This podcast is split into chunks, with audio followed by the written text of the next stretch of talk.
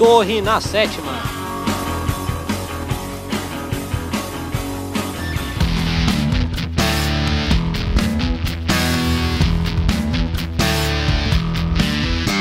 Estamos chegando, atacando e colocando a torre na sétima. Está começando o meu, o seu, o nosso podcast favorito sobre xadrez. Ou não. O meu nome é Derley Alex Florianovitz e o podcast Torre na Sétima tem o apoio do Clube de Xadrez de Chapecó. O nosso convidado de hoje, ele já foi campeão brasileiro escolar em 2005 Apenas quatro anos mais tarde, em 2009, conquistou o Campeonato Mineiro Adulto. Em 2012, desbravou a Europa, onde venceu um torneio Blitz na República Tcheca. Aprendeu xadrez aos 9 anos de idade, começou a frequentar o seu primeiro clube aos 14 e foi em 2013 que veio seu merecido título de mestre FIDE após atingir os 2.300 pontos da federação. Hoje, o Torre na Sétima recebe um mineirinho de BH, nascido no dia 28 de janeiro de 1987. Bem-vindo, mestre FID Frederico Gazel Colin Pereira. Olá, galera.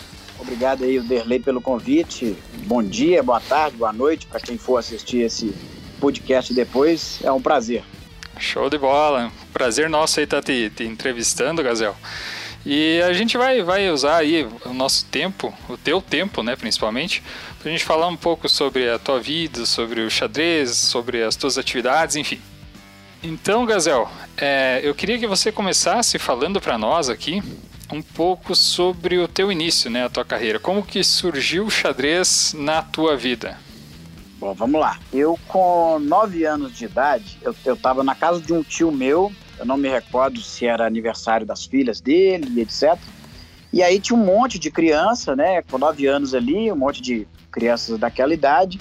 E aí, sei lá, a turma devia estar tá elétrica, não devia estar tá dando sossego. Aí o meu tio sacou, né, um, jogo lá de tabuleiro, tal, cheio de peça diferente, e começou a mostrar para a criançada. E aí é, todo mundo ficou interessado no primeiro momento, aquele tanto de criança, ninguém sabia nada do que era aquilo. Aí o meu tio, Sebastião Silas, depois ele vai, vai ver essa, essa reportagem aí, essa entrevista, vai ficar satisfeito. Então, ele, ele me ensinou, e através, né, por outras crianças também, e aí ele ensinou que o xadrez parecia um jogo de exército, sabe? Que tinha lá soldados, o capitão, o tenente, o coronel, o cabo, cada um mandava mais do que o outro, tipo no exército. E aí isso me chamou a atenção. Eu achei legal, né? Fiquei curioso para saber um pouco mais. Então, a galerinha acabou que meio que se, que se despertou, dispersou, né? Foram é, interagir com outras coisas e eu fui uma, acho que foi o único, a única criança que ficou prendida lá, né? Chamando atenção, achei que era curioso, nunca tinha visto um tabuleiro de xadrez. Então eu uhum. fiquei bem, bem interessado. Bem instigado, é, né? Naquele primeiro, isso, instigado. Naquele primeiro momento ele me ensinou ali e tal, os nomes de cada coisa, o que cada pecinha fazia. Pouco depois, eu acho que ele. Eu, a minha mãe comprou um tabuleiro para mim, ele, ou ele também me presenteou com um tabuleiro, eu não, não lembro, são muitos anos, né?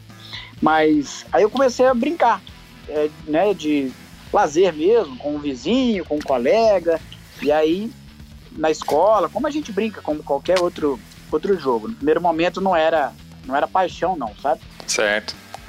Então, aí depois, assim, eu ensinei um amigo meu, meu amigo Ian, uhum. eu ensinei ele a jogar, e aí a gente voltando das escolas, eu comecei a. É, é, aí chegava em casa, eu jogava com ele e tal, a gente brincava, etc. Porque eu, naquele tempo, né? Sei lá, há 20 anos atrás, quase. Uhum. Não, menos, né? então, assim, é uns 15 mais ou menos. É, não tinha muito, muito adversário, né? para você jogar. Ou você jogava com adulto ou jogava contra o computador. Uhum. E naquela época né, já existia a internet, mas assim, não era difundido, não era todo mundo que tinha acesso, era caro né, para pagar internet, era aquele negócio de depois da meia-noite gratuito e tal. A internet os, discada, né? Online. É, internet discada, aquela dificuldade toda.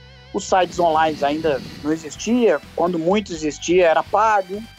Então, assim, não existia site gratuito, né? Eu lembro que, acho que, sei lá, o UOL era pago. Era o único lugar que tinha xadrez e, no máximo, o Yahoo. É, eu lembro, só, só te cortando um pouquinho aqui, Gazão.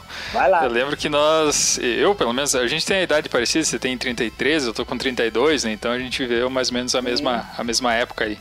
Eu lembro que era bem isso, a gente entrava após a meia-noite para jogar no Yahoo, porque o ICC era pago, né? Era o principal. Acho que, tinha, acho que ainda tinha o Chessnet ainda na época, que era mais popular que o ICC, Chessnet. né? Eu peguei essa época é, exatamente. Kasparov. Kasparov, é.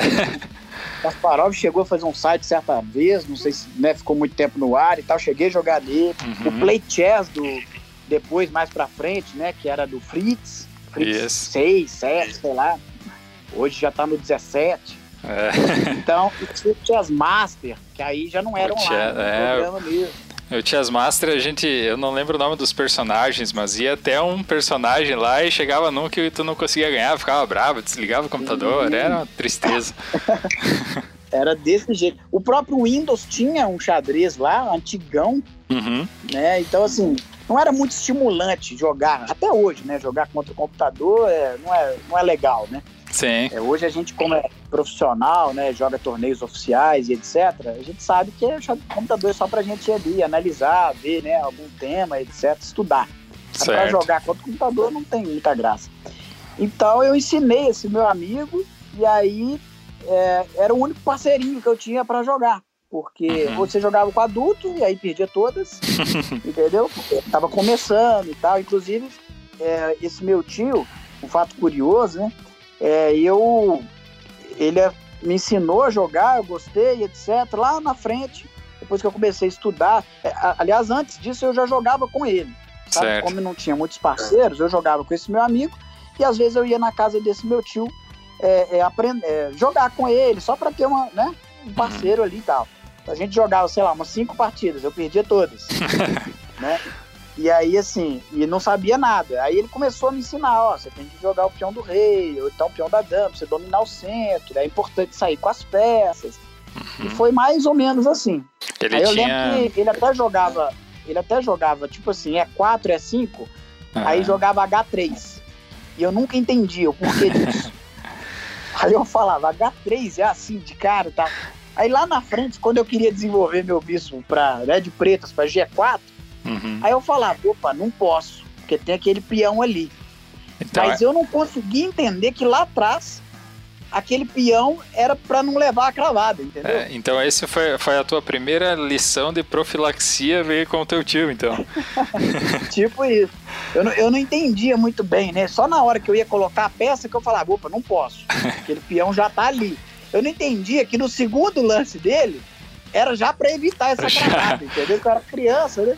Sim, sim, ele já tava. Aí, os, é. primeiros, os primeiros conceitos aí você já foi aprendendo com ele, né? Desenvolvimento de peças, centralizar, Sim, a, até mesmo essa, essa questão da. Aí eu lembro que uma das minhas primeiras aberturas, ainda assim, sem nunca ter lido um livro, sem nunca ter frequentado clube, nem nada, não tinha acesso, né? Como a gente, é, né? Tô refrisando, a internet, não existia nem Google, você tinha que ficar sacando, né? Os sites www.coca-cola.com. Opa, é. você então .com.br. É. Entendeu? Eu tinha que ficar é. sacando, né? Era meio complicado Aí, o negócio.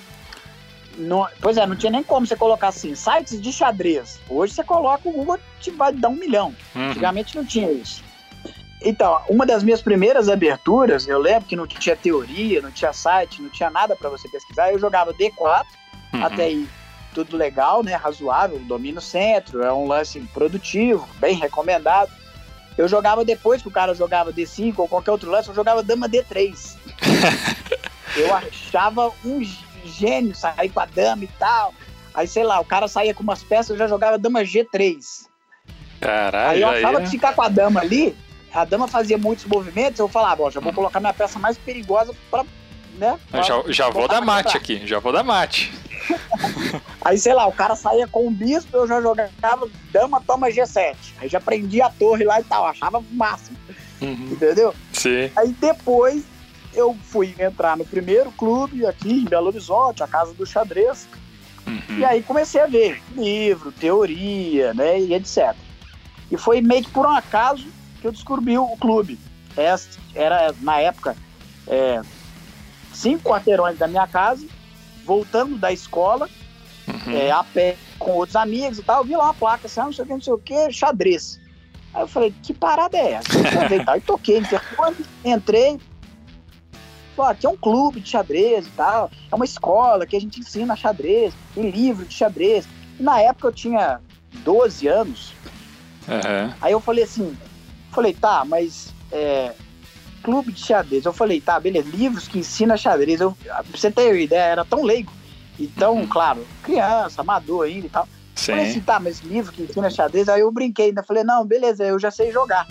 Entendeu? Tipo assim, não, já, já aprendi o que eu tinha que aprender, agora eu só quero jogar, né? É tipo isso, livro de xadrez. Eu falei, tá, mas eu não preciso, eu já sei jogar. Falei, não, tem técnicas, tem dicas avançadas e tal. Eu, ah, legal. Aí aqui tem computadores ligados em rede, você pode jogar pela internet, online, com outras pessoas do mundo inteiro. Aí eu falei, nu? Tem isso? falei, caramba, que doido. Sabe? Igual a gente tava recapitulando a conversa. Sim. A gente jogava no Yahoo, né? Então uhum. Então era só brasileiro ali, né? Sim, sim. E aí, ah, é, é, entendeu? Jogar é inimaginável, assim, quando você é criança, você entrar num, num local ali, como tu, tu, relatou, né, no clube, e aí o cara te dizer, ó, oh, aqui você pode jogar com gente, sei lá, da Rússia, dos Estados Unidos, você já, já brilha, o, brilha o olho, né? Como eu falei, é, naquela época não tinha ainda, eu nem conhecia CC, nem ninguém, era, era só o UOL e no máximo o Yahoo, entendeu? E mesmo Sim. assim, sala lá, Brasil, e aí eu só jogava com brasileiro, nem imaginava que tinha sala internacional, ou que outras pessoas jogassem e tal.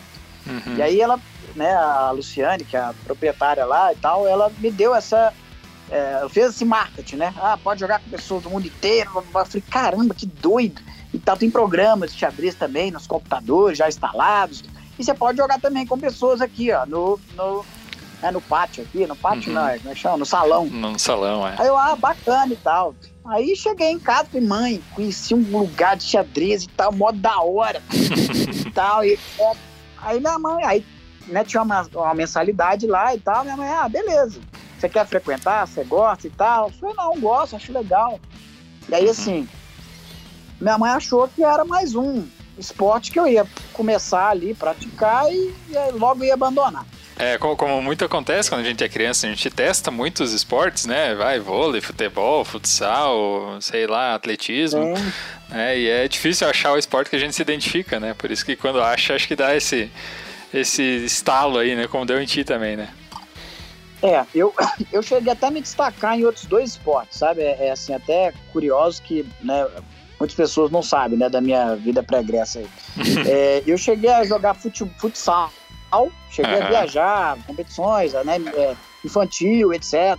Era da equipe, sabe? Bacana. Em Belo Horizonte.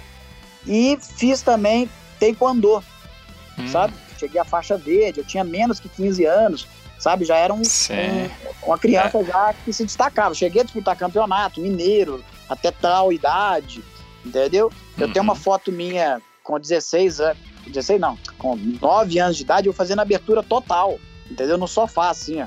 Então, assim, cheguei a ter certo destaque, sabe, né, nesses é. outros dois esportes. Eu, eu me, aí... me, me, dói só de, só de pensar na possibilidade de fazer isso.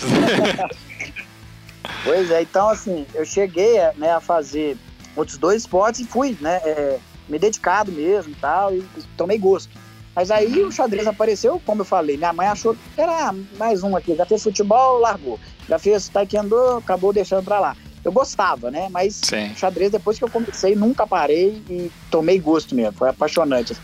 Depois comecei a treinar, né? Estudar. Quando eu aprendi, era só mais um joguinho, como se fosse ludo, baralho, etc. Uhum. Não, não, é, não, eu só achei legal, não achei apaixonante. Depois que eu comecei a estudar as técnicas, ver né, golpinho ali, etc, teoria de abertura, aí eu falei, caramba, o negócio é chique demais e tal, aí apaixonei mesmo. Bacana.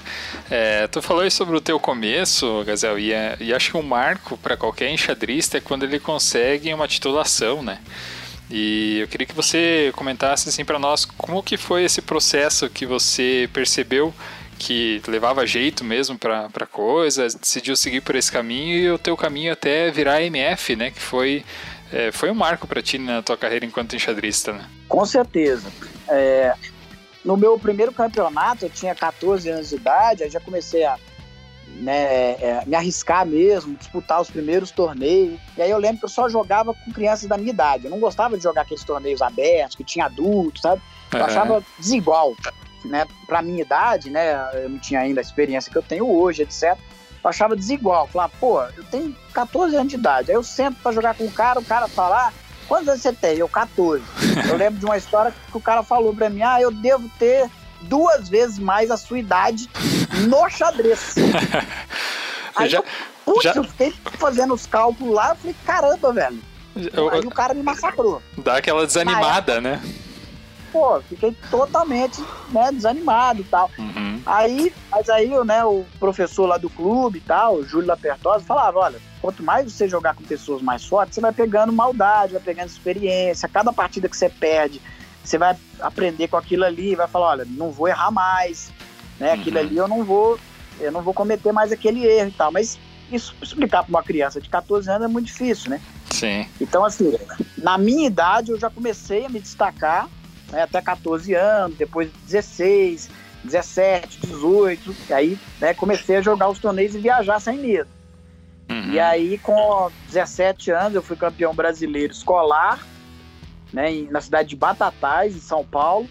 E aí, uma curiosidade também, ninguém me conhecia, ninguém me conhecia, eu não era. E já tinha, sei lá, acho que uns 6, 7 jogadores com hate feed no torneio, eu nem hate feed tinha. Uhum. E aí fui campeão, sem hate. o cara hate foi campeão, tinha seis meninos com hate feed de 2 mil, 2 e 100, já tinha gente lá. E eu sem hate ganhei o torneio. É a aí zebra, né? Torneio, pois é, mas já estava treinando firme, já estava estudando, etc. É, gostava do jogo, eu ficava o dia inteiro no clube, sabe? Eu ficava, eu saía da escola de uma da tarde até nove da noite, sabe? Era assim, é, é para muitos pode ser chato, mas era uma diversão para mim. Era como uhum. se fosse um clube mesmo de aquático, que as crianças, Sim. qualquer criança, você deixar lá, ela só vai sair quando anoitecer, né? Tem um monte de coisa lá. E para mim era legal, porque ou eu tinha o clube para jogar com pessoas, ou eu jogava no computador, ou eu acessava algum livro, ou eu, sabe, tinha muitos recursos. E essa questão, assim, só, só para deixar mais, é, mais explícito, assim, essa questão do, do rating feed, né, que tu comentou, às vezes, é, claro, antigamente, na, na, quando a gente estava evoluindo ali na, na nossa época, eu digo, né, porque a gente é contemporâneo, é, uhum. Mas não, não havia muitos torneios feed para você jogar, né? Hoje você tem uma quantidade muito maior de torneios feed, né? E às vezes até o acesso geográfico para jogar esses torneios é, é, mais complicado, né? Então, se tinha muitos jogadores fortes, né, que não tinham essa, essa, esse ranqueamento feed, né? O que proporcionou esse, esse teu título aí escolar em 2005, de certa forma, né? Você já era um jogador forte, já tinha um treinamento grande, estava bem ativo, mas não jogava torneios feed, né? Sim, na época tinha bons nomes do, do xadrez, sabe? É, muitos conhecem aí, que é o William Arruda, uhum. é, o Felipe Fernandes, o Caleb Shitsuka e o, o uh, qual que é o nome dele? É Diogo Nakazawa. Então, uhum. são nomes que hoje, né, são ainda assim bons jogadores de xadrez. Alguns migraram aí para o, o poker, uhum. mas são bons jogadores, tem rate feed ainda, se destacaram em muitos outros torneios também escolares, sabe? Ah, então, na época, na época que eu venci esse campeonato, um fato curioso, né? É dois, na verdade, desse mesmo torneio, sabe? É, o primeiro, quando eu ganhei o campeonato, já existia aqueles jogos por equipes em São Paulo, é, Santa Catarina não lembro se tinha, mas era muito forte em São Paulo. Quando eu acabei de ganhar o torneio, veio um sujeito e falou: ah, parabéns, eu vi que você ganhou o torneio e tal. Você gostaria de jogar por equipe em São Paulo? Tal. eu achei assim um máximo. Eu falei: caramba, ninguém me conhecia. De repente, já veio um olheiro, né? Já deve ter falado assim: ó, o cara que for campeão, você chama ele. Já, vou, já vamos contratar esse aí. é tipo isso, ele foi campeão, ele não é perna de pau, né? É tipo é. isso. E aí foi o primeiro convite mesmo, oficial mesmo, sabe? E aí o outro fato curioso nesse mesmo torneio é que quando acabou a competição, eu fui lá olhar para para tabela, né? Queria ver lá quem ganhou, como é que ficou o critério de desempate e tal, se estava apertado, se não estava. Aí eu, aquele tumulto, um monte de gente olhando, né? Tá, aí o povo lá, ah, quem que é o campeão? Frederico Garzel. Aí um olhou pro outro, você conhece? Não. Também conhece? Também não. E eu atrás do cara, os caras nem sabiam quem era. Entendeu? Aí o cara, é porque um dos favoritos era fulano de tal e tal, não sei o que. Tá, e o cara, esse favorito ficou em sexto lugar, tipo isso. Aí é a sensação boa, né? De, de poxa, é, foi, foi bem curioso. Então, assim, agora assim, vocês vão me conhecer, né? Isso, tipo isso. Aí respondendo, né, a minha progressão até mestre de feed foi essa, fui campeão brasileiro escolar e eu já comecei a, com o meu primeiro título, assim, expressivo, né, vamos dizer uhum. assim. Né? Então, já tinha sido campeão brasileiro rápido e tal, mas que não dava muito, é, é, muitos números de jogadores, o povo não, não entrava muito nesses torneios, né? era só local mesmo. Uhum. E aí, brasileiro, eu tive que sair, né, para São Paulo e tal, e aí já comecei a me destacar. Aí depois disso comecei a jogar torneios, valendo feed. Aí o meu primeiro feed foi uma lástima, eu já jogava bem. Fiz um bloco 2,200 de rate, um torneio fortíssimo, é, brasileiro sub-20. Uhum. Fiz um bloco de 2,200. E aí não valeu. O organizador do evento não mandou para feed o relatório, não valeu feed. Meu Deus. Eu fiquei decepcionado. Aí um torneio que deu tudo errado em São Paulo, em Americana. Torneio que deu tudo errado, aquele torneio que você né, não hum. joga bem, etc. Aí o meu rate saiu 2040, sabe? Assim, para muitos né, que estiverem nos ouvindo aí, pode ser um, uhum. um rate legal. E ainda assim é um rate legal, né? Pô, 2040 e tal, não é um rate tão uhum. ruim. Só que eu já jogava legal, eu já estava estudando e, como eu disse, já tinha feito um bloco de 2,200. Então eu tava com uma expectativa boa, né? Falou, ah, beleza, esse torneio não valeu, 2,200, bola pra frente, vamos tentar de novo e tal. Aí o torneio que deu tudo errado, saiu 2035. Fiquei assim, totalmente desmotivado. Né? E aí foi subindo pouco a pouco e até, né? Sim, chegar tu, tu, tu sabe, tu sabe, Gazel, que eu acho que a gente percorreu uns caminhos inversos aí, essa questão do hate aí. Porque eu lembro que eu publiquei o meu, só título de curiosidade, né? 227, claro. eu acho que foi uma coisa assim. 237, uma coisa nesse sentido. Pô, e aí eu. E, bom. e aí eu fui caindo. é, não, eu lembro que eu fiz um torneio muito bom lá em Maringá, no Paraná, empatei com o Tsubó e, sabe, eu fiz um torneio realmente bem consistente, assim. E aí foi depois, eu joguei uma final do Catarinense e daí tomei um, um tufo de 50 pontos, assim. Perdi, joguei horrível e aí K40, né? Aquela coisa linda, né? Comecei a perder todo o hit agora estamos escalonando de novo. Estamos tentando voltar no patamar que, que, que eu publiquei. é difícil, é fácil. Mas é, enfim. Eu, eu até 2,200 eu, eu, eu, eu só, só, só ganhava hate sabe? Eu tava numa, numa ascensão muito boa, uhum. né? Gostava muito de xadrez, treinava, viajava, tudo que tinha para viajar. Aí saiu 2035, né? É, quando você tem um rate que não condiz com a sua força, uhum. com o tempo vai se ajustar, né? Sim. Aí eu cheguei a 2,200 com certa facilidade. Aí depois começou a vir os altos e baixos, né? Como todo jogador. Uhum. É, é, essa questão do, do, do rating, eu acho que o, o mais importante, eu não sei, é uma opinião minha, né, pelo menos, é, se você se foca demais no, no, número, assim, isso atrapalha, né? Eu acho que você tem que focar em jogar bem que o rating vai aparecer, né? É, é jogar bem. É, e se você se focar demais em, ah, não, eu preciso subir, eu preciso ganhar rating, não é o caminho certo. Você tem que focar em jogar bem, que o rating é só consequência, né? Sim. Bom, é, falando então a questão de você, você é MF, né? Passou já dos 2.300, agora está um pouquinho mais abaixo, que é normal nessa oscilação. É, mas assim, ó, Gazel, eu queria te pedir com relação às, a, a hoje a tua carreira enquanto enxadrista. Você está mais focado na questão das aulas mesmo, em dar aulas, em ensinar, ou você ainda tem uma pretensão assim de se tornar mestre internacional, por exemplo? É, uma pergunta bem interessante, muitos me fazem essa pergunta, sabe? Porque o povo está sempre né, querendo ver você galgar novos, novos passos, né? Eu cheguei a 2,300, né, que é um, um rate expressivo, né, muito difícil também de ser alcançado, uhum. mas para você chegar aos novos passos, né, você tem que ter uma, tem que ter uma dedicação muito especial, sabe? É, você trabalhando é, e tendo sua vida pessoal e também estudando devagarzinho, sabe? Eu acho que é muito difícil de você alcançar novos objetivos, sabe? Uhum. Quando eu cheguei a 2,300, eu era garoto, então é, né? E assim, tava começando a trabalhar e tal, então assim, ainda não tava me dedicando, né? Assim, é, tentando conquistar novos, novos patamares na vida, né? Então, uhum. eu tinha poucos horários só de trabalho e podia me dedicar um pouco mais no xadrez. Morava com os pais e etc. Então, assim, depois que você vira adulto, né, você tem sua vida pessoal, sua, sua casa, seus afazeres, suas contas, e aí trabalhando também paralelamente, é muito difícil, sabe, de você arrumar tempo também para estudar xadrez, sabe? É, então, a, a, a e, questão... e não é só estudar, né? Porque se fosse só estudar, fazer uma provinha, né, e depois uhum. voltar, beleza. Tipo assim, vou dar um paralelo.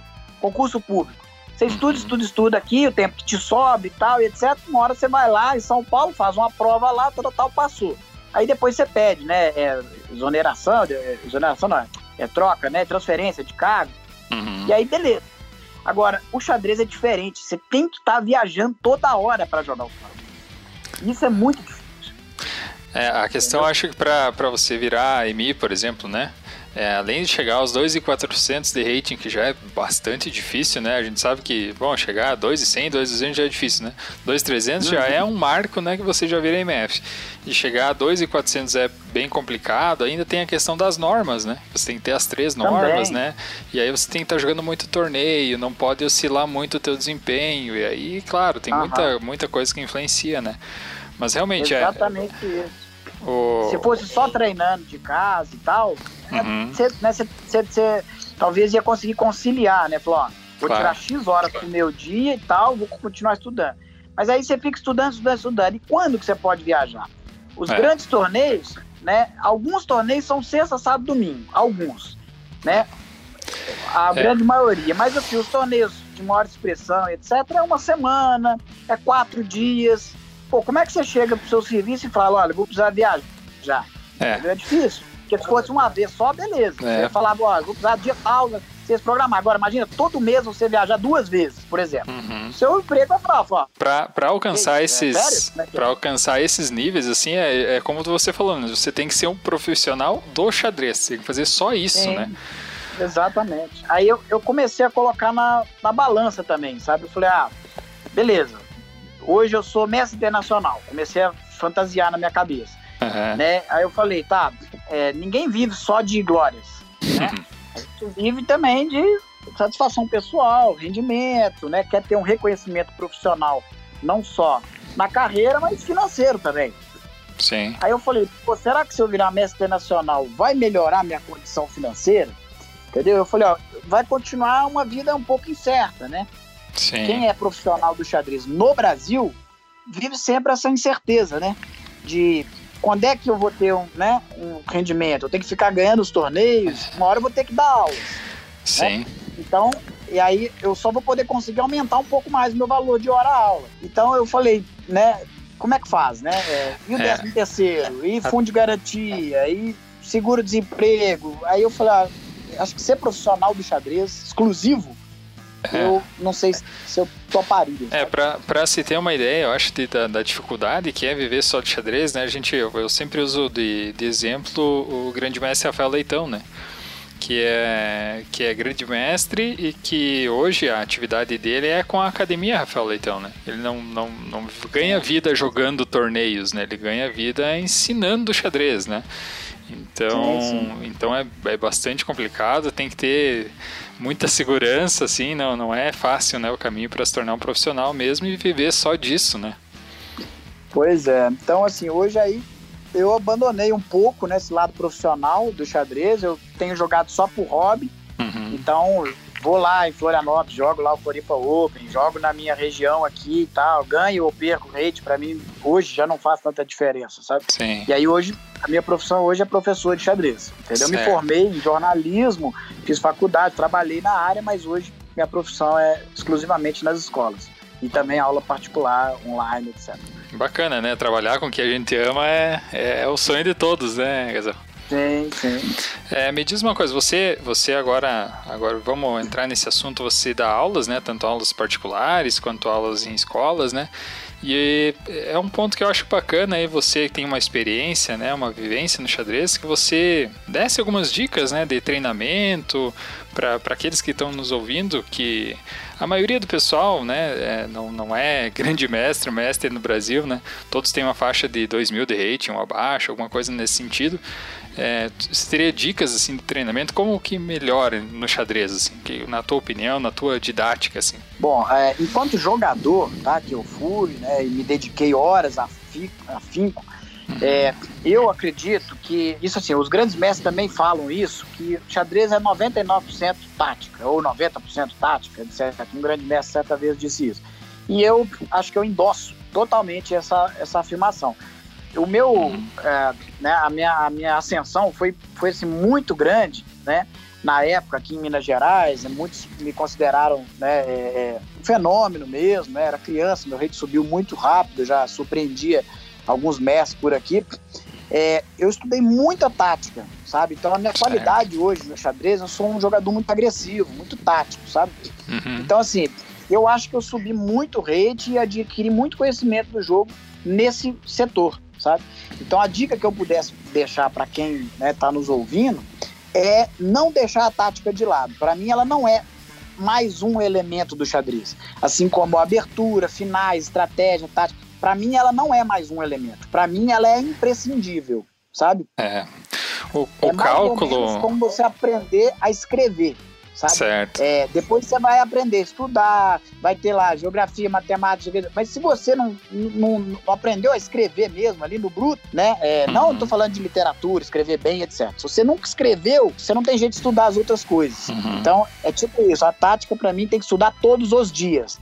Concomitantemente, né, paralelamente, você pode estudar outras coisas, claro, finais, abertura, etc. Mas tática tem que ser todos os dias. Bacana, então fica a dica para você que quer evoluir, estude tática. Tem algum tem algum site que você utiliza assim, algum aplicativo específico, Gazel, ou, ou tem pode usar diversos Ó, que você acha online?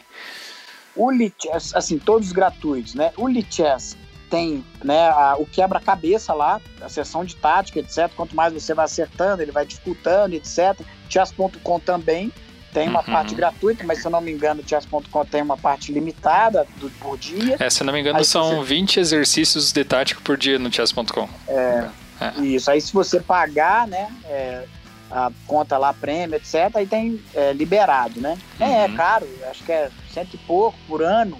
Então é tipo 10 reais por mês e tal, né? Alguém pode me corrigir depois se eu tiver errado. É, ele, Mas ele agora. Assim, só, só te corrigir, já vou te corrigir agora.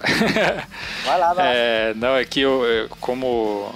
É, realmente esse plano do chess.com ele vale bastante a pena. Claro que agora, com o dólar alto do jeito que tá, se não me engano, na, na última vez que eu renovei, ele deu 216 reais, se não me engano, mas para o ano inteiro. Então, se você divide isso em 12 meses, né, ele vale realmente a pena aí se você quiser. 20 e poucos reais Exato, só. é. Então você. Um leque de opções, é videoaulas, é exercícios de xadrez, é, problemas, etc. Muito recurso.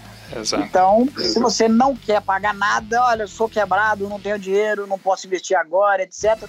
Você também tem a opção no, no Chess Tempo, né? É gratuito uhum. lá também. Que é um baita aplicativo então, também, né? É, então dá para você treinar na internet hoje em dia, né? Em 2020, né? Estão falando. Uhum. É, tem um leque de opções gratuitos, né? Tem videoaulas no YouTube, tem, né? Tem é, youtubers aí só com sessão de táticas. Então dá para você tem livros, um milhão de livros em PDF. Inclusive eu tenho um grupo de PDFs né, no, no WhatsApp, uhum. lotado de pessoas. O povo pede livro, a gente indica, passa. Telegram também tem milhões de grupos. Eu também tenho um grupo lá. Então hoje fica fácil você estudar na internet. Né? Show de bola, galera. professor, se não quiser investir, né, claro. Claro, claro, com certeza. É, eu vou trocar um pouquinho o foco agora, e eu sei que esse assunto pode parecer um pouquinho chato para ti. você é um homem de bastante polêmicas, né, Gazel? E a, é, a gente, algumas. Algumas, né? E a gente sabe que teve, já teve algumas tretas aí, alguns, algumas questões com a CBX. Eu queria que tu falasse um pouquinho sobre isso, o que, que aconteceu, quando é que começou esse negócio com a CBX aí, Gazel? Bom, o início eu não sei dizer, sabe? É, na verdade, assim, é, não é nem com a CBX em si, sabe? É, uhum. Os outros gestores da CBX eu me dei muito bem, conheço alguns né, pessoalmente e tinham feito bons trabalhos, né? Uhum. Mas o atual gestor, né, é, ele tem feito um trabalho para mim muito fraco, muito ruim, sabe? E às vezes até uhum. prejudicial para o xadrez atual, sabe? Certo. Ele tem prejudicado muito o xadrez atual. Isso haja visto que ele prejudica mestres de xadrez, assim como eu, mestres internacionais e até grandes mestres de xadrez. É, eu não, não quero citar nomes aqui, mas Sim. tem até grande mestre que está bloqueado na página do Facebook da CBX. Entendeu? Grande mestre, né? Depois a gente pode discutir isso num outro momento, mas assim, para mim sou um absurdo, entendeu? Sou um absurdo que a página é, oficial né, da Confederação Brasileira de Xadrez e você não consegue seguir a página e não consegue nem fazer um comentário lá, sabe? Certo. É, então, assim, ele persegue mestre de xadrez, não responde e-mails, né, não assina quem está falando no e-mail. Né? Uhum. Então, assim, são muitos erros. A sede é, é, duvidosa, né? A sede é no interior, sabe, de um estado que não, sabe, tem pouca é, vivência com xadrez e no interiorzinho bravo, sabe? É, uhum. É, fica a sala, né, da Confederação Brasileira. Por que isso? Né? Por que, que não é numa capital? Sabe? Certo. Por que, que não é, né? Num, num grande polo do xadrez aí, que nós temos em vários estados. Então é. são muitos erros, uma sucessão de erros, sabe? É isso só para citar alguns, né? Tem outros tantos, né? Além de processar jogadores e tal, que isso para mim é, é, o fim da picada. Né? Sim. É, são, são muitas coisas que quem te acompanha nas redes sociais, né, Gazel, especialmente no Facebook, eu acho que já está familiarizado, né? A gente não precisa ficar citando fato por fato ali específico, né, do que aconteceu, do que acontece. É, mas enfim, é, a gente não pode. A gente não entende muitas vezes o que, que motiva algumas atitudes ou alguns regulamentos, mas enfim. É, tem o teu ponto de vista. Exatamente, eles... você tocou num ponto aí que é importante citar, né? Inclusive, hum. ele muda regulamentos muitas vezes para favorecer pessoas, para favorecer amigos, grupos, né? Hum. É, tem jogadores que né, fizeram artimanhas né, para conquistar títulos né, expressivos. Então, já passou pela, né, pelo crivo da CBX, a CBX simplesmente fez né, vista grossas e nomeou aqueles mesmos mestres e tal, jogadores que você nunca via no, nos torneios, de repente, mestre e filho. Você, poxa, de onde que apareceu isso? Sim. Então, assim, né, e aí, para ter o título de mestre, qualquer título de mestre, tem que passar pela CBX se for internacional, a CBX encaminha para a Federação Internacional, mas primeiramente tem que passar pela CBX. Então ela fica sabendo. Ela não uhum. pode fazer né, uma CPI ali, uma vistoria ali para saber se né, foi é, verídico aqueles torneios, etc. e tal. Então, é, assim, só para citar alguns casos, né? Então, uhum. é, é, são muitas respostas. Então, a minha briga com a CBX não é a entidade, é a atual gestão. Certo. E, e a minha militância é para um xadrez né, correto, entendeu? Limpo. Mais né, transparente, justo, né? Mais transparente também. Isso. Bom, a gente já ouviu aí o Gazel e a gente deixa aberto, né? Se por acaso alguém da CBX quiser se posicionar de alguma forma, também tem o microfone aberto aqui conosco.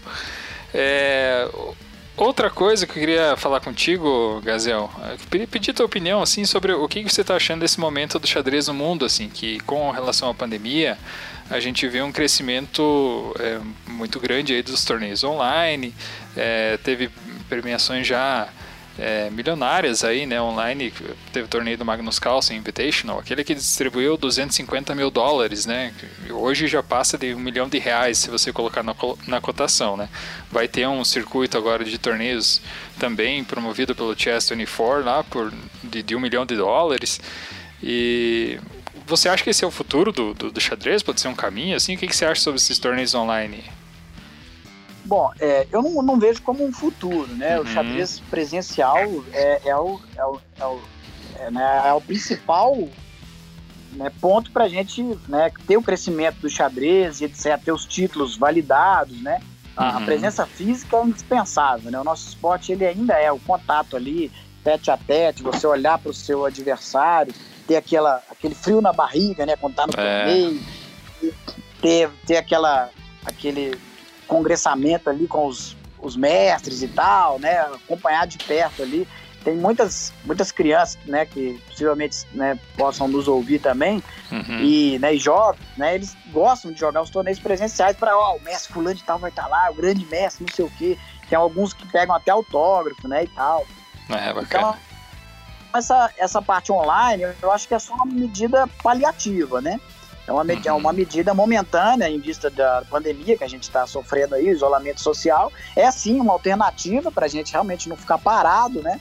E poder jogar, medir forças, né? É, treinar e, claro, concorrer a prêmios né, em dinheiro aí super é. interessantes. É, até porque, como você disse, né, Gaz, eu acho que nada substitui o frio na barriga de jogar um torneio, né?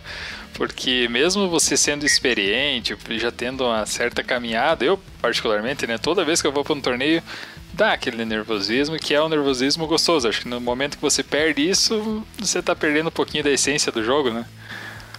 Exatamente, isso daí é o que move a gente, né? Igual você falou muito bem.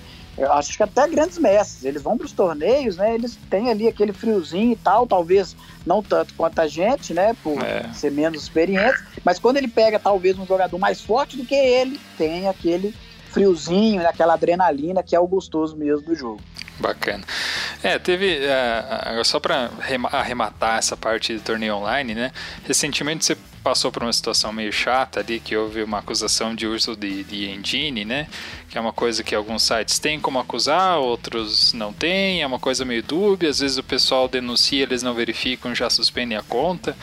É, foi uma situação chata para ti, a gente sabe disso, você já explicou, é, já colocou a sua opinião, pessoas opinaram também em grupos de Facebook. É, tem mais alguma coisa adicional ou tu acha que isso já são águas passadas e a vida que segue? É, é, na internet, né, acontece de tudo, né? Tem, tem os, os justiceiros, é, tem o, os paladinos aí da justiça. Os paladinos da tudo, né? justiça. Né? Que, que dão as suas opiniões. Hoje em dia é muito difícil jogar pela internet mesmo, né? A gente joga os torneios, sempre tem um cara lá com, é, né, com as partidas quase que perfeitas, né? Uhum. Totalmente as, impre as imprecisões ali são quase nulas é muito difícil coibir isso, né? Uhum. Eu acho que o, o, avanço da tecnologia tem melhorado também até certo ponto, né? Para poder filmar a tela, né? É, às vezes filmar com o celular, a webcam ali pode é, é, também, né? Coibir esse tipo de fraude, porque assim pode ser uma outra pessoa que está jogando na, na, na, sua conta, né? Você, uhum. sei lá, você paga os trambiques são vários, né? Você paga o mestre lá de xadrez, ele joga na sua conta, aí não tem o webcam, então quem vai provar, né? Que é o fulano, né?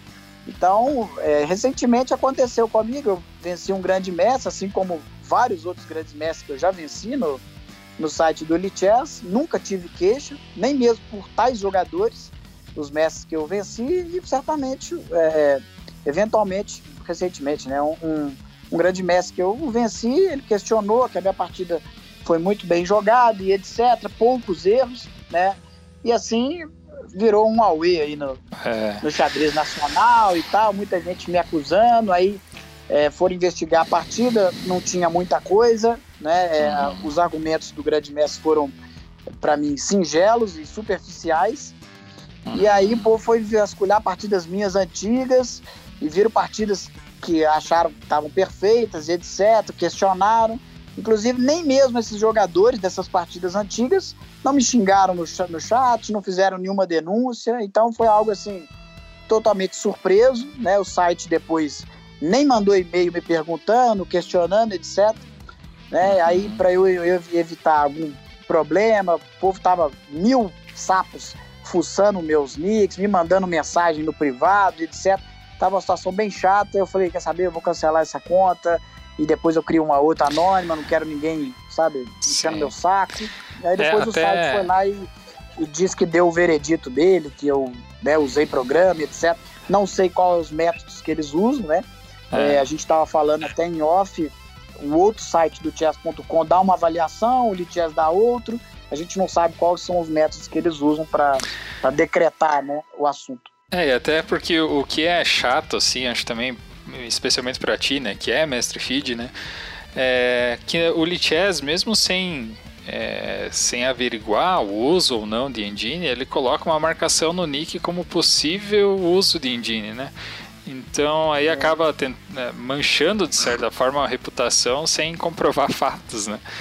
Então fica bem chato realmente a situação. Pois é, eles não mandam nem o relatório, né? Olha, a gente fez com base nisso, nisso, nisso, você foi notificado com base nem disso, né? Eu até mandei um e-mail para Uhum. eles perguntando o que houve, etc e tal. E aí eles não me responderam porque disseram que eu tinha que mandar pelo e-mail que eu cadastrei. aí a minha conta é de 2016. Aí eu Sim. mandei, eu tenho três e-mails oficiais, assim, né? Um de só de propaganda, outro só de trabalho, outro só de xadrez. Eu mandei Uhum. nos três e-mails e o Litias falou: mande a conta que você cadastrou. Falei, eu não faço ideia. Às vezes meu e-mail deve ter sido até inspirado. Sim. Entendeu? Há cinco há quatro anos atrás, não faço ideia. Eu só, pra- eu só queria entender o que que era. Eu nem queria a É. conta de volta, que eu, eu sei você cria outro nick, joga e bola pra frente. Sim. Isso aí é site online, gratuito, eu não tô pouco me lixando pra isso. sim. Mas aí eu queria entender o que, que aconteceu. E aí, Aí- o site sequer ficou né, é, é, tentando me ajudar. Né? Eu falei, olha, eu sou mestre feed, tá aqui meu, Uhum. meu passaporte, eu gostaria de entender o que, que aconteceu. O Litia sempre responde, olha, não, é, nós não respondemos e-mail que não é da conta do usuário, tipo isso. Aí eu deixei isso pra lá, criei outra conta e tô jogando feliz. Sim, certeza, que é o mais importante, né? Jogar feliz é o mais importante que tudo. É, tu, tu sabes que, que essa questão de, de, de vencer grande mestre ou mestre, enfim, até o- a nós, capivaras, às vezes conseguimos, né? E não é por isso que a gente usa engine, né? Mas enfim, só para deixar um ponto É, de vista vi. aqui. Depois disso, vários relatos, muita gente me acusando, obviamente, e outros também me defendendo. E muita gente mandou para mim no privado, falou, olha, eu já ganhei de grande mestre, ele já me acusou também. Esse mesmo grande mestre que me acusou já reclamou de outros jogadores que o venceram. Então, assim, é, é, é complicado, né? Sim, Então, assim, hoje mesmo, hoje mesmo, é, é, coincidentemente, antes da nossa entrevista, um amigo meu falou: olha, eu venci um cara de 2,300 no Elite Chess, eu tenho 2,100, um pouco menos, mas nada exorbitante. E aí, de repente, minha conta foi bloqueada, eu tô sem entender. Aí eu falei com ele, ó, tipo assim, bem-vindo ao time, né? é, né? Tamo junto aí, eu, né, coitado. Eu não pude defendê-lo em nada, porque eu falei, olha, é assim que eles fazem, eles não analisam, eles não te perguntam o que aconteceu, se você teve ajuda, se alguém usou sua conta. Sei lá, às vezes você empresta até sua conta para um aluno. Imagina, um aluno seu vai lá e faz alguma coisa, né? Uhum. é, é, que não é que não condiz. Você não tem nem tempo de falar com o site, olha, é, me desculpa, alguém te... não foi o meu caso, mas Sim. pode acontecer. Já teve professor que falou isso comigo. Ó, já emprestei para aluno, aluno fez, sei lá, xingou alguém lá no chat e, e aí eu fui bloqueado. Imagina. pá. Aí você não tem nem tempo de falar com o site, olha, fui bloqueado porque é meu aluno, vocês me desculpem, não vou emprestar mais o nick, tá? Me perdoa. Você não tem nem chance de falar isso, Sim. entendeu? Então é complicado. Com certeza. Bom, Gazel, é, terminando essa parte de perguntas abertas aqui, acho que chega de, de polêmica aqui, né? É, e antes da, gente, antes da gente chegar nos nossos quadros é, do podcast, é, e até para não se alongar muito no teu tempo, não quero tomar muito teu tempo, tá? É, queria que você falasse aí, Gazel, de uma forma, pode ser sucinta ou pode ser da, da forma que você se sentir melhor. O que, que o xadrez significa para ti? Cara, uma pergunta assim, muito difícil de ser respondida, ao mesmo tempo fácil, porque eu lido com xadrez, né? Acho que mais da metade da minha vida. É, aprendi o xadrez, achei o jogo fascinante, apaixonante, vi uma oportunidade de crescimento pessoal, profissional, financeiro, estou né, satisfeito com, com a, né, a minha ascensão, com o que eu tenho conquistado cada vez mais, né, o Uhum. lado é, né, Profissional. profissional. Xadrez para mim é tudo, né? É, é, eu até brinco com a minha esposa aqui que eu amo mais o xadrez do que ela. ela não gosta muito não, ela fica meio chateada. Ah, mas, Mas elas é, entendem, elas é, entendem. Eu brinco com ela que o xadrez veio primeiro na minha vida, né? Claro que né, a gente ama as, né, as pessoas mais próximas da gente, mas o xadrez para mim é grande parte da minha vida eu devo ao xadrez, né? Então é aprendi muito com xadrez, fiz muitos amigos, é, né? Fiz história no xadrez, marquei né, épocas também. Então para mim é xadrez é, é tudo. Fantástico, fantástico. Agora então, Gazel, já que nós passamos essa, essa parte feliz, parte tensa, parte engraçada, a gente vai fazer o nosso, os nossos quadros do, do podcast. E o primeiro quadro é o quadro Lance do Mestre. Lance do Mestre.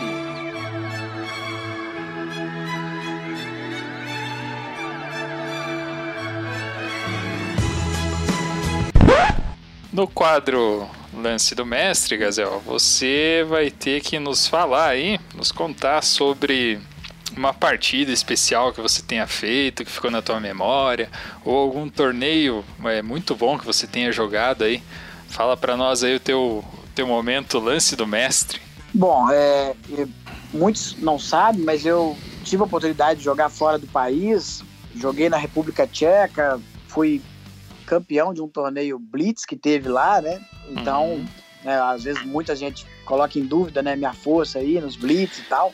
Presencial, é, né, Três Gazel? mestres internacionais. Presencial. É. Três mestres internacionais jogando, três mestres feeds, e eu também não tinha título uhum. e conquistei o campeonato. Assim como foi, né, lá, lá atrás, no torneio escolar que eu já mencionei, não tinha nem hate feed, ganhei o campeonato. Esse torneio também, né, lá na Europa, de longe eu era mais, o, né, o mais cotado para ganhar.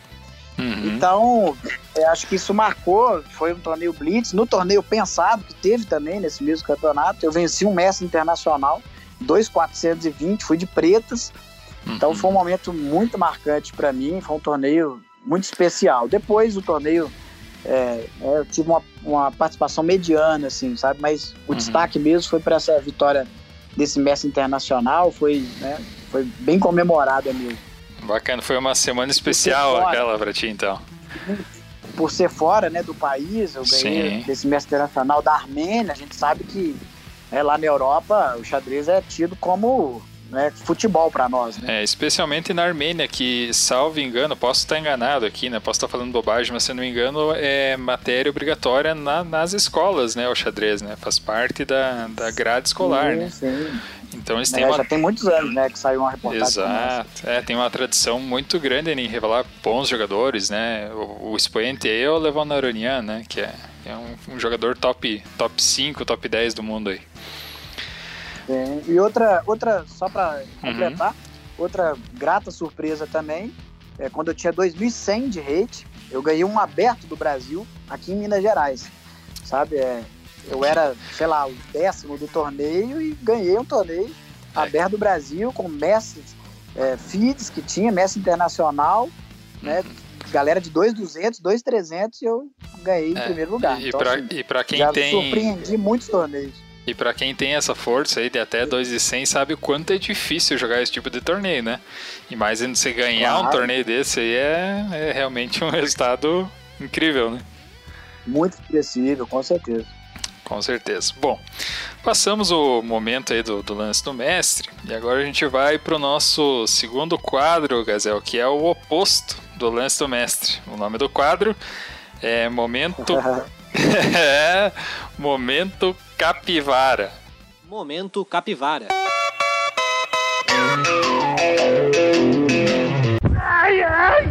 Fala pra nós aí, Bom. Gazel, qual que foi o teu momento capivara? Todo mestre, todo jogador tem um momento capivara, né? Qual que foi o teu? Com certeza, com certeza. Bom, depois que eu virei mestre, assim, eu né, não me recordo de ter feito um torneio tão abaixo, assim. Bom, lá em Florianópolis, é, a galera que me acompanha nas redes sociais, a galera de torneios mesmo, sabe que é, quase todo Floripa Open eu, eu levo uma, uma apresentada de algum vizinho aí pequeno, né? Então eu já perdi para um menino aí de 1790, sabe? Aí na rodada seguinte peguei um de 1900, perdi, fiz 0 em 2. Tu acha? Né? Tu, tu, tu, tu, sabe, tu sabes que, que esse de, de 1700 eu acho que eu sei quem que é. Que deu uma é, bolor é. em volta da, da partida e todo mundo olhando, meu Deus, mas olha o Gazel e tal, aquela coisa fui, assim. É, eu já era, eu já era mestre. Aí é. saiu o site pela internet e tal. Eu falei, putz, eu virei notícia agora do lado ruim, né? Do, la do lado negro da força, né? É.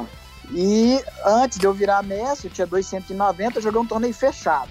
Uhum. Torneio fechado. Como eu disse, eu já com 2,100 já tinha ganhado aberto do Brasil, já tinha ganhado o Campeonato Brasileiro escolar, já era um jogador já, né, maldoso. Uhum. Eu joguei um torneio fechado com vários jogadores, 2,200, 2,300, 2,400 Uhum. E aí eu.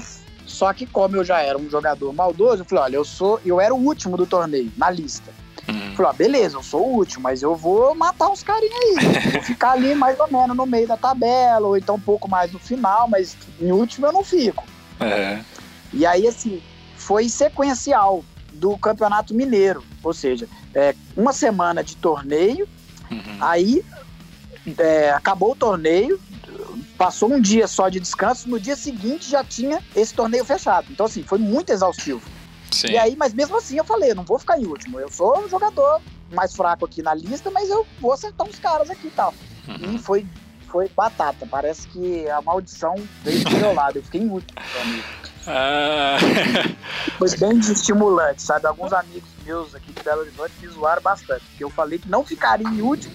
E aí, ficaria. Eu bati. é, aqui, batei comércio internacional, mas Uhum. fiquei em último do mesmo jeito. al- alguém gorou o teu torneio, aí, não teve jeito. Tipo isso. Muito bem.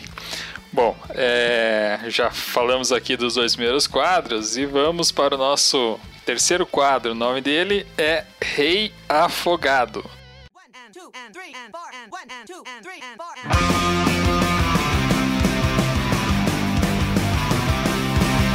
Rei Afogado. Nesse terceiro quadro, Gazel, é, eu quero que. Como a gente sabe que o rei afogado no xadrez é uma coisa bem curiosa, meio triste que acontece, né? Às vezes, mas engraçada muitas vezes, né? Então eu queria que você É. contasse pra nós uma história. Pode ser uma história de viagem, de bastidor de torneio que aconteceu contigo ou com algum amigo próximo aí que você se lembra agora nesse momento aí. Qual que seria o, esse, esse momento reafogado aí que teve? Bom, é, casos curiosos tem vários, né? Uhum. Acho que é difícil achar um assim, né? De bate pronto, mas.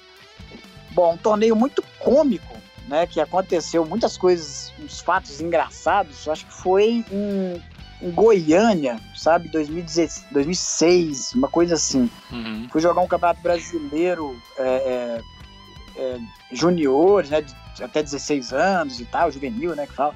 Uhum. E sei lá, o torneio já tava começando engraçado, sabe? A gente já.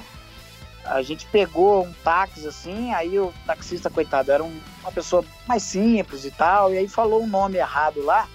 Só que a gente, como era criança, nunca tinha escutado aquela palavra e morremos de rir, dando uma rir pra caramba na frente do cara.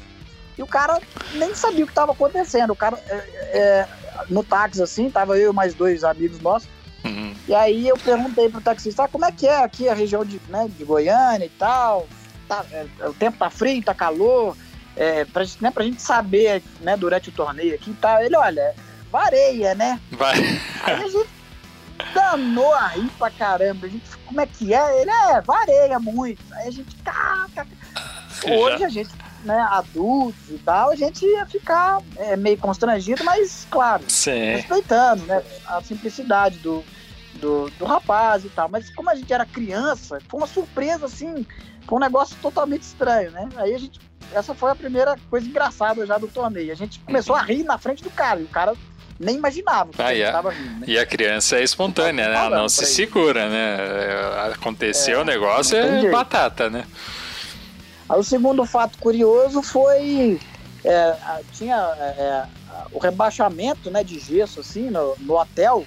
Uhum. E aí o, o torneio foi dentro de um hotel e tal, aquele negócio, né? Cadeiras almofadadas e tal, cochoado. Um luxo. Quem joga torneio em hotel sabe, né? Uhum. Aí tinha um rebaixamento lá e eu, na infantilidade, 16 anos, saí correndo e pulei no rebaixamento, achando que aquilo era concreto. Velho, o negócio desabou, começou a cheio de pó no chão. Eu fiquei branco, um monte de cabo de luz, a iluminação de- ficou de pendurada. Ah, Aquela. Aí eu falei, véi, o que, que eu fiz? Eu destruí a parada. Aí assim, isso a gente foi antes do, do torneio começar. A gente Aham. foi pra ver o salão, como é que tava montado lá e tal. E aí, e aí tudo já destruiu o local dos jogos, depois- assim. não, já fudeu a parada, né? Então assim, aí foi abrir, aí dois minutos depois abriu o, ah, o. Como é que chama? O elevador. Turu. Aí apareceu 40 pessoas do torneio, assim. Tipo assim, "Ah, meu Deus. O povo nem saiu do elevador, ficou assim, estupefato. E você, e você branco.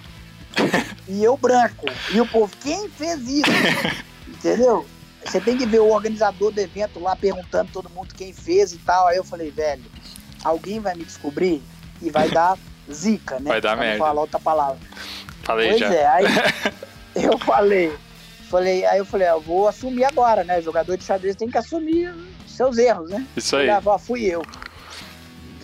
Cara, foi uma sem graça. O cara me deu um sabão, me regaçou tudo. Aí eu falei, nossa, na hora de fazer o check-in no hotel, eles vão colocar lá na conta lá, mil reais. Vai ter que pagar o gesso Tipo todo. o gesso, a iluminação, o eletricista, não sei o que, eu regacei o negócio. Falei, meu Deus, foi um fato engraçado que aconteceu. Mas no. E aí, por último, é, teve vários engraçados, mas É. acho que senão nós vamos se alongar demais. Não, vai, segue aí. Mas no, no, Não, no fim, no fim, tu, tu no fim assim, eu- não precisou pagar esse gesso aí, né? É, é, assim, claro que depois o organizador viu que era 16 anos, uma criança, não tava nem com os pais no torneio, entendeu? Uhum. Você, né, aí ele sentiu compaixão, coitado. Certo. Aí você ia falar aí, ia complementar aí. Por último, o que aconteceu? Ah, por último foi uma traquinagem, né? Que dois amigos meus aqui, um deles, né? Famoso, um famoso mestre internacional, não vou citar ele não. porque, apesar de cômico, ele, ele é um cara que faz muita zoeira, muita traquinagem. Aí na hora de ir embora, ele, sei lá, pegou o travesseiro, molhou o travesseiro e colocou dentro do frigobar. Isso assim, na hora de despedir, né, né, dar o check-out lá. Aham. Aí colocou o travesseiro dentro do frigobar, deixou a torneira aberta e tal. Aí descemos, fomos embora, fazer o check-out. Aí na hora de fazer o, né, o check-out lá, despedida lá, aí o cara, ah, teve consumo na, no frigobar? Não. Teve né, consumo em serviço de hotel? Não. Ah, tá, só um minutinho que a camareira vai subir lá pra ver se tá tudo certo. Pronto. Gelamos, gelamos. Agora ferrou mesmo, a mulher vai arregaçar isso aí. Aí, ligou lá, oi, tudo bom? Tá tudo certo aí do quarto? A mulher, a gente não deu pra ouvir a conversa, mas deve ter falado assim, tá tudo bem, tá tudo bem. Tipo assim, né? Ai, Depois a gente Jesus. conversa aí e tal. Eu, eu, não, Aí, assim, não vamos o cara citar. ligou e falou que tava tudo bem. Aí a gente falou, ah, com certeza a mulher fez vista grossa, né? Sim, não vamos citar o nome desse mestre internacional, né? Mas quem te acompanha aí sabe que. Mas já- foi. Eu de quem só, se trata. só dar uma dica. Foi campeão brasileiro de xadrez recentemente e é da minha cidade. Aí já dá pra sacar. Deixamos assim nas entrelinhas, né? Porque vai que ele te processa ainda depois dessa. É, tipo isso. Muito bem, É. muito bem. Muitas boas histórias aí do Frederico Gazel. Bom, Gazel, é, eu sei que o papo tá bom aí, mas a gente vai agora pro nosso último quadro, tá? Senão a, tua, es- senão a tua esposa aí daqui a pouco vai ter arrancado a frente do, do computador aí, não vai ter jeito. Bom, o nosso último quadro, Gazel, ele se chama Zugzwang.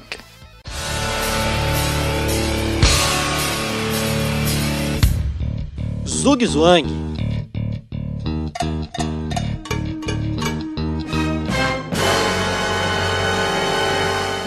No quadro Zugzwang, né, a ideia é justamente deixar aí meio sem saída, né? Te deixar meio desconfortável, e, mas você não pode ficar em cima do muro, tá? Vamos lá. E aí, então eu vou te fazer, até antes da gente fazer a- o quadro em si, eu gostaria só de agradecer aí a sugestão da minha amiga Fernanda Schioquete, né, esposa do meu amigo Dalvan Francisquina, que deu a sugestão para um complemento nesse quadro, tá? É, nos, dois, nos dois primeiros episódios, eu fiz a pergunta para os meus convidados, né? Sobre ah, fazer um top, né? Um top 3 Brasil e um top 3 mundo. É, no momento que eu fiz as perguntas, eu não tive a intenção nenhuma de diferenciar gênero masculino e feminino. Mas a gente sabe que o xadrez feminino ele busca, né, por representatividade e está crescendo no Brasil, não só no Brasil como no mundo também. Então, Gazel, eu queria desmembrar essas perguntas e aí eu vou te fazer duas perguntas fechadas e duas perguntas abertas, tá? Quero que você liste para mim o top 3 da história do Brasil, envolvendo homens, mulheres, enfim.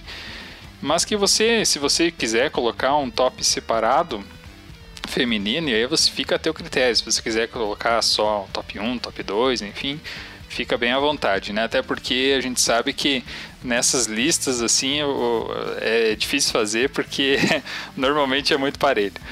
E depois de você responder o top 3 Brasil, você responda o top 5 da história do xadrez mundial.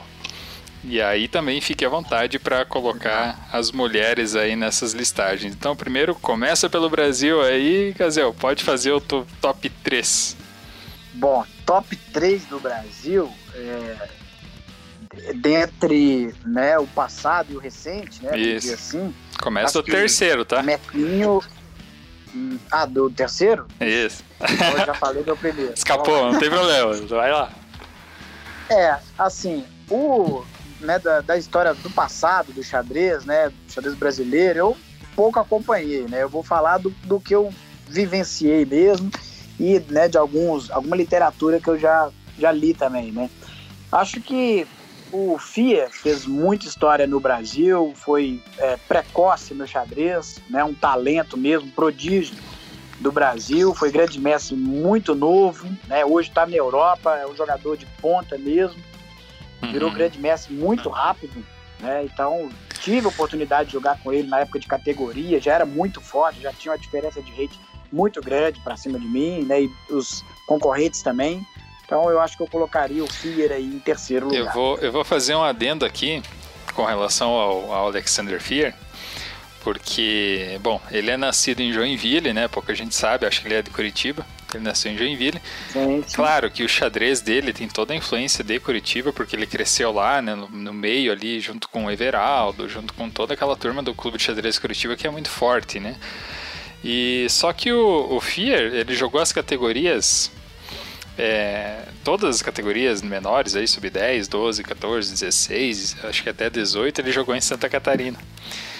E eu sou, eu sou nascido no mesmo ano que o Fier, né? Então você imagina o quanto, uhum. eu, o quanto eu sofri na mão do Fier, né? Nesses anos a fio aí.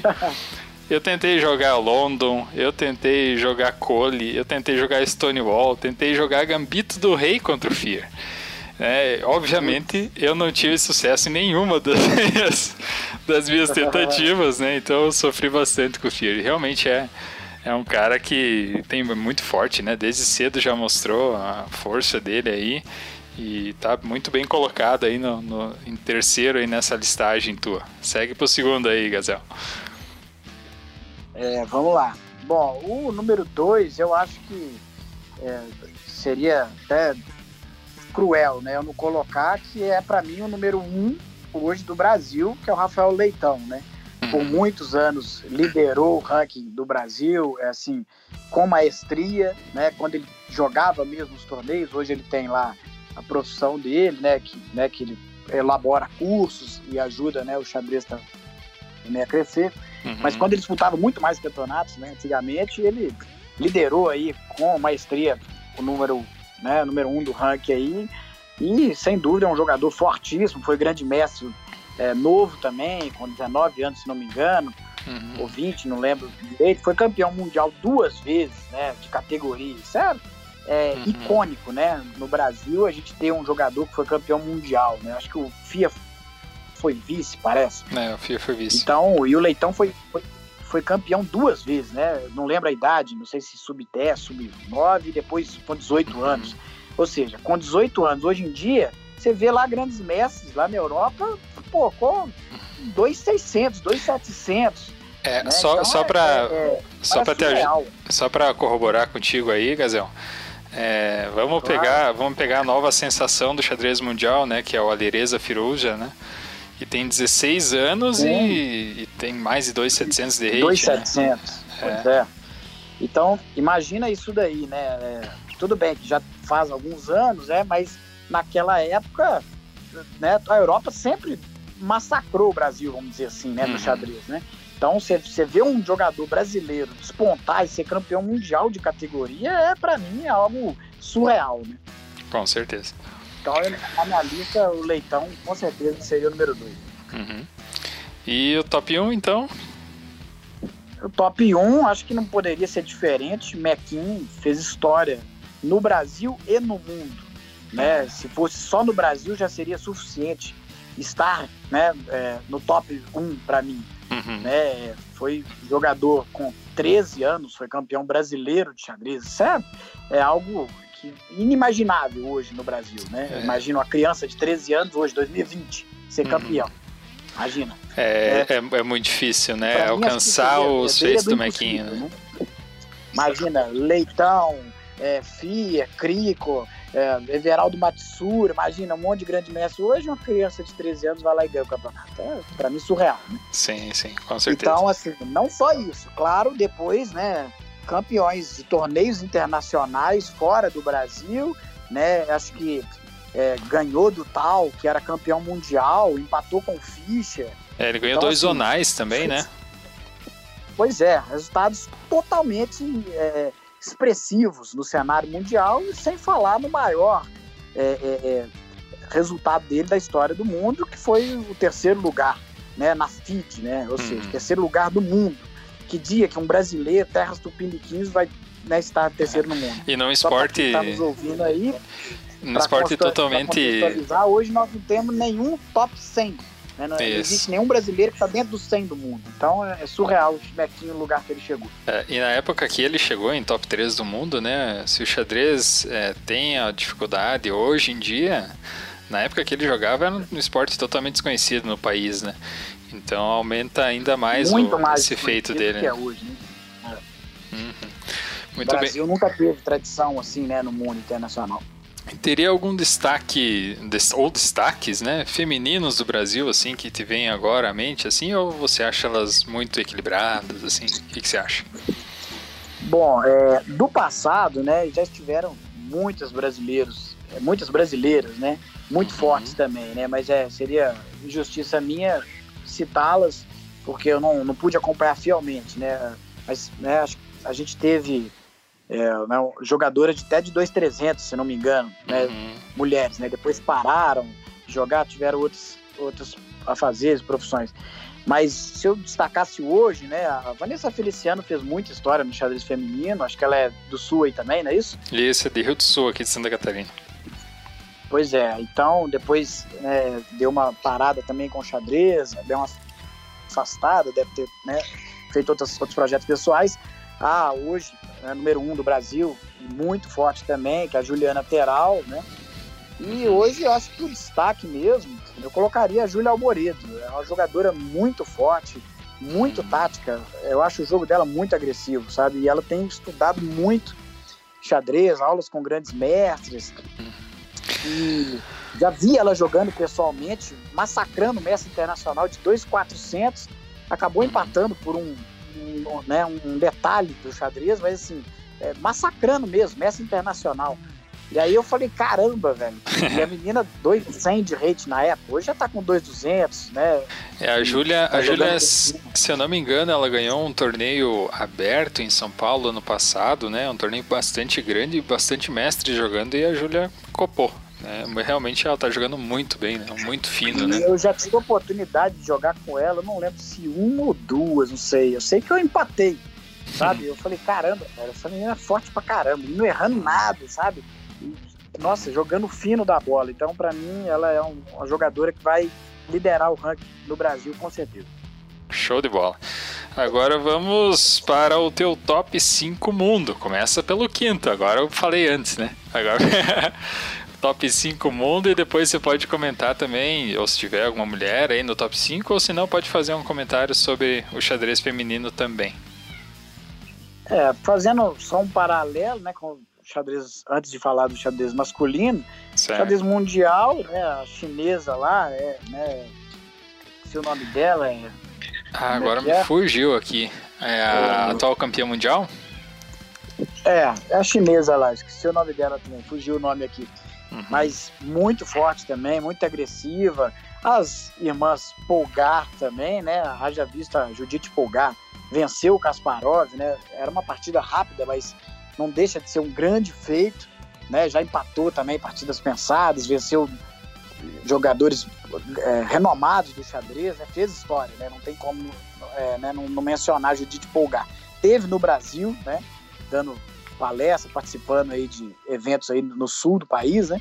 Uhum. É, e, assim, no xadrez, é, tá, aí no xadrez mundial, né?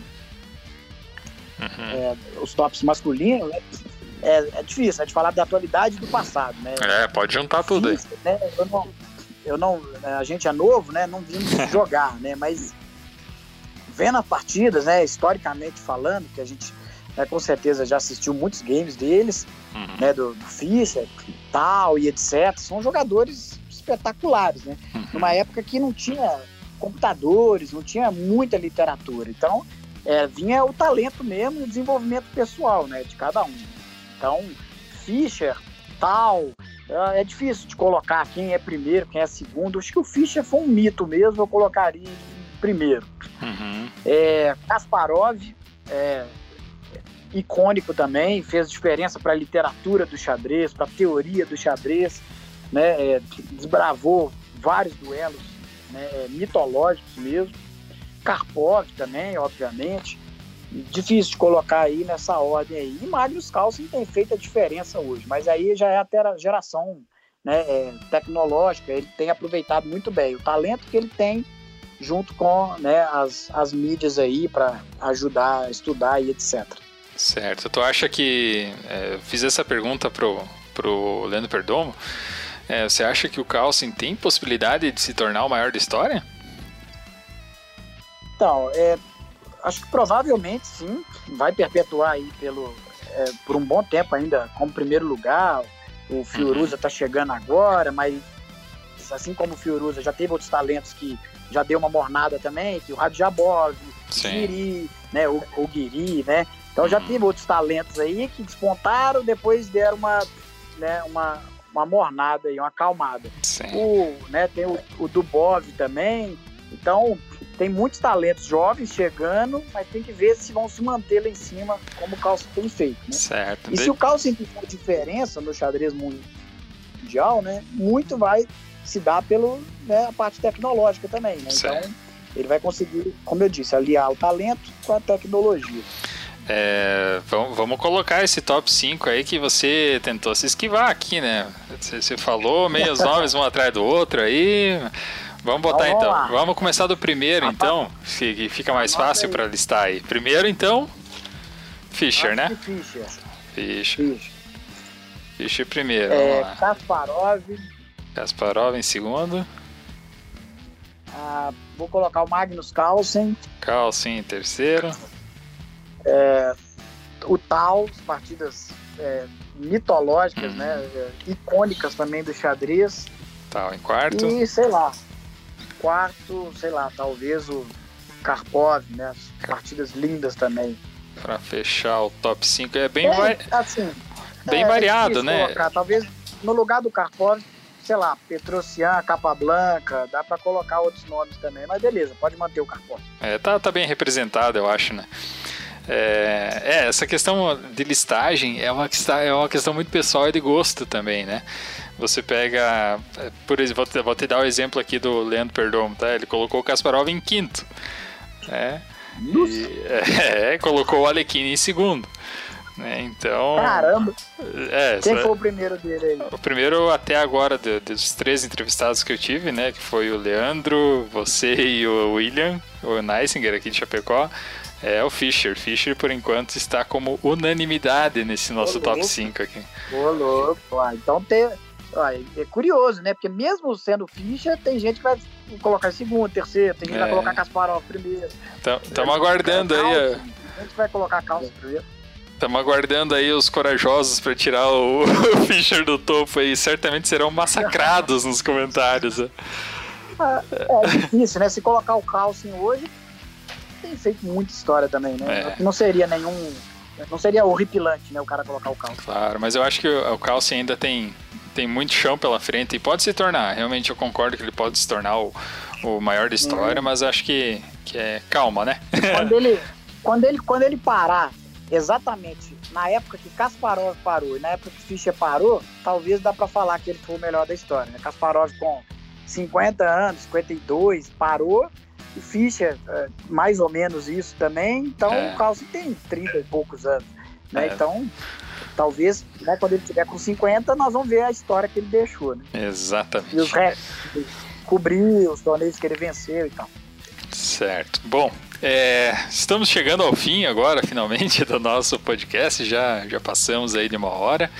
O papo tá muito bom, realmente. O, o entrevistado ajuda bastante, né?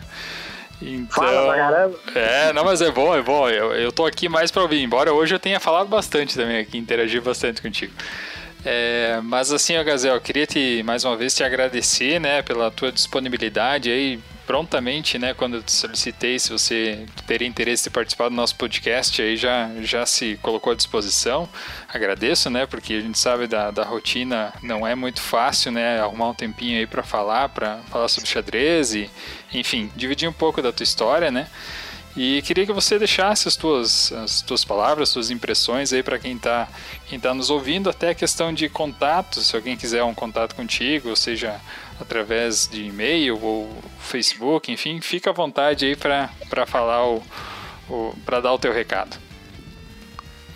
Valeu, é primeiramente agradecer você, né, Derley, é, pela, pelo convite aí, a turma conhecer um pouquinho mais né, da minha história, né, do que eu penso, até das polêmicas também, né, tirar algumas dúvidas aí.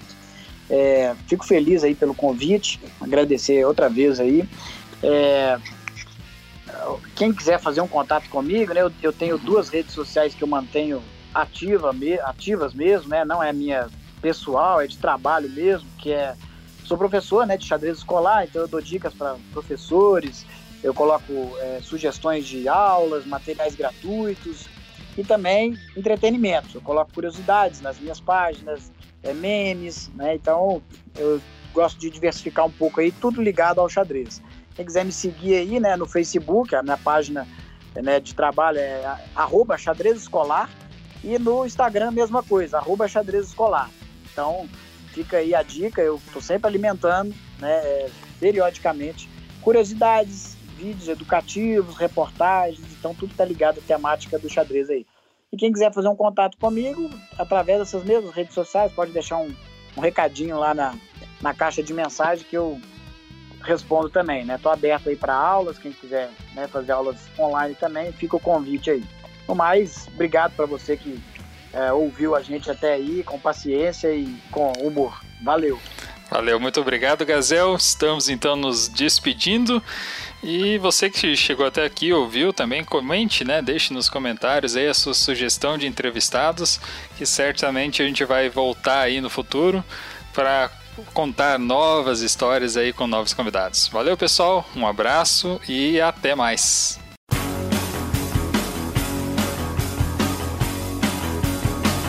Torre na sétima.